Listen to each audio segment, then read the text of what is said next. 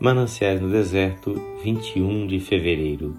Descansa no Senhor e espera nele. Salmo 37, 7.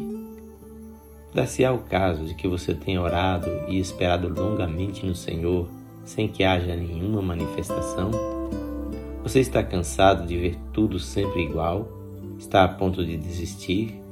É possível que você esteja esperando de maneira errada e isso o impede de estar no lugar certo, o lugar onde ele pode encontrar-se com você. Com paciência o esperamos. Romanos 8, 25. A paciência afasta a ansiedade. Ele disse que viria e sua promessa é igual à sua presença. A paciência afasta o pranto.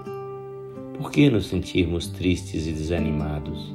Ele conhece a nossa necessidade melhor do que nós mesmos e seu propósito na espera é trazer mais glória de toda a situação. A paciência afasta as nossas obras. A obra que ele deseja de nós é que creiamos. João 6:29. Quando cremos, sabemos que tudo está bem. A paciência afasta o querer imperioso.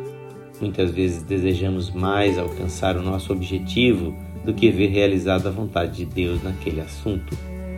A paciência afasta o enfraquecimento.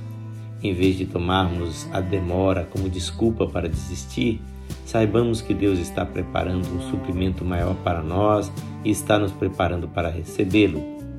A paciência afasta a vacilação.